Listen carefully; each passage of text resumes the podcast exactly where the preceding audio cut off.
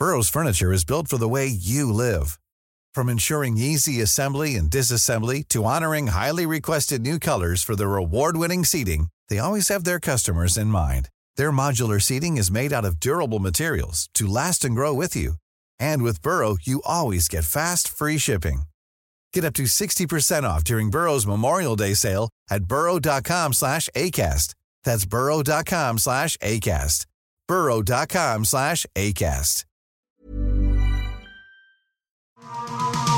Bienvenue dans les coulisses d'une scène mythique. Toute une scène sur Rock'n'Folk Radio. 2007, le monde entier se rendait compte qu'il ne faut pas monter dans la bagnole de n'importe qui, qu'une fille fâchée, c'est très, mais alors très très méchant, et que c'est assez technique de se déhancher là-dessus.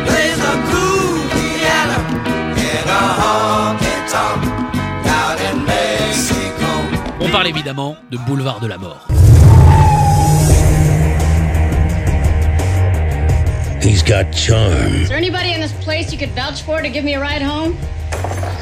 Fair lady, your chariot awaits. He's got style. Do I frighten you? Is it my scar? It's your car.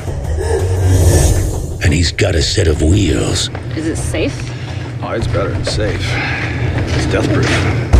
Boulevard de la Mort ou Death Proof en VO avec un léger problème de traduction. Écrit et réalisé par Quentin Tarantino, ce film est la deuxième moitié du diptyque Grindhouse, un délire nostalgique des drive-in que Quentin a partagé avec son grand pote Robert Rodriguez, qui de son côté a sorti le cultissime Planète Terror. My yellow friend. It's just to take the sting. Ah.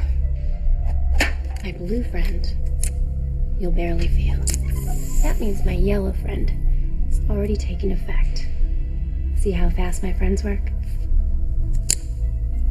And after my red-headed friend, you'll never see me again. Et qui dit nostalgie dit évidemment non pas Abba et Laurent Voulzy, non, je te parle cinématographiquement, voilà.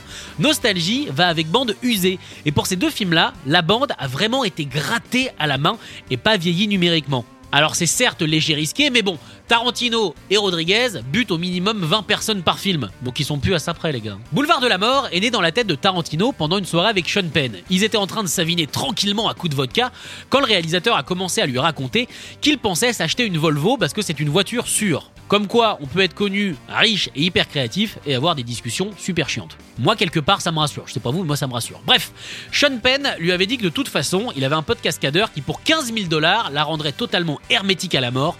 Death Proof. Hey, Tam! Remember when I said this car was death proof?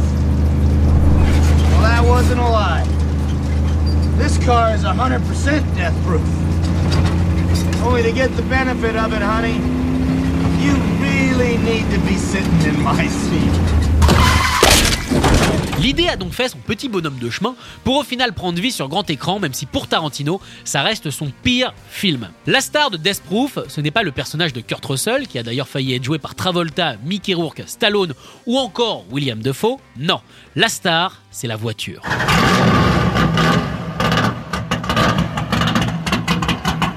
C'est une Dodge Charger de 1969, le même modèle que dans Bullet, film sorti en 1968 et qui contient une des scènes de poursuite en bagnole les plus mythiques de tous les temps. En gros, on reste dans la recette tarantinienne, faire des films de genre à sa façon tout en rendant hommage au passé.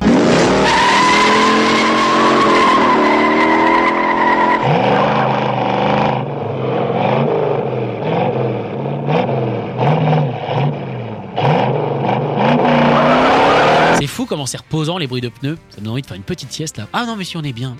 Moi j'aime beaucoup.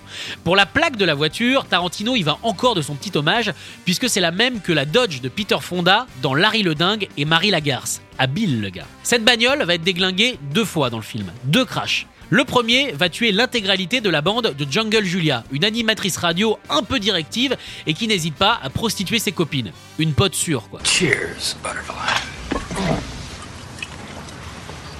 The woods are lovely, dark, and deep, and I have promises to keep and miles to go before I sleep. Did you hear me, butterfly? Miles to go before you sleep. Juste avant le crash, elles écoutent ça.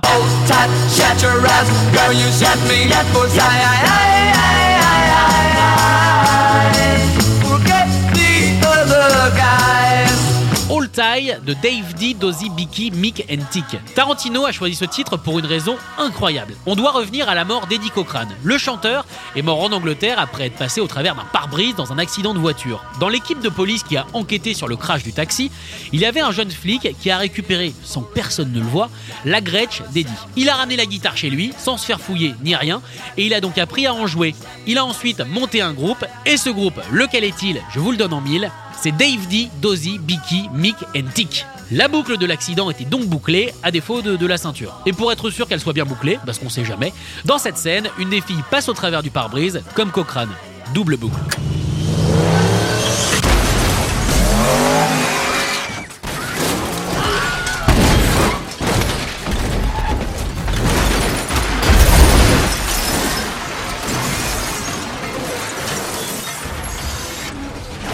Dans cet accident, la voiture de Stuntman Mike a couvert plus de 150 mètres en raclant le sol avant de bien vouloir s'arrêter. Record en cours à mon avis. Le crash a d'ailleurs été assuré par Buddy Joe Hooker, la légende de la cascade. Sans lui, Rambo, Scarface, L'Arme Fatale ou encore Terminator 2 seraient un petit peu plus plats. hein. D'ailleurs, on sent que le mec est une légende puisqu'il suffit d'écouter la voix de Tarantino quand il parle de lui. On dirait moi qui parle d'Mbappé. Je te jure, c'est pareil. to actually have him work film and play this play this stuntman Mike character and and do this fantastic driving and literally just pull off stuff that you just can't believe you're seeing and and then even to just get to know him and you know, be his buddy and hang out and go drinking with him and everything uh, it was just it, it was a pleasure Après ce carnage, dont Mike sera le seul rescapé, le scénario original prévoyait une scène de lui en train de se masturber dans la carcasse encore brûlante de sa voiture. Elle a été tournée, mais coupée, puisqu'au final Tarantino a décidé de ne pas faire de ce hobby un petit peu bizarre un délire sexuel.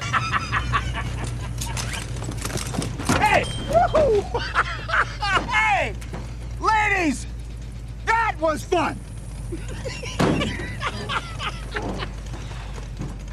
well, adios! En même temps, s'il l'avait laissé, ça serait devenu le personnage le plus malsain de tous les Tarantino, même devant Z. C'est balèze. Retrouvez toute une scène en podcast sur rock'n'folk.com.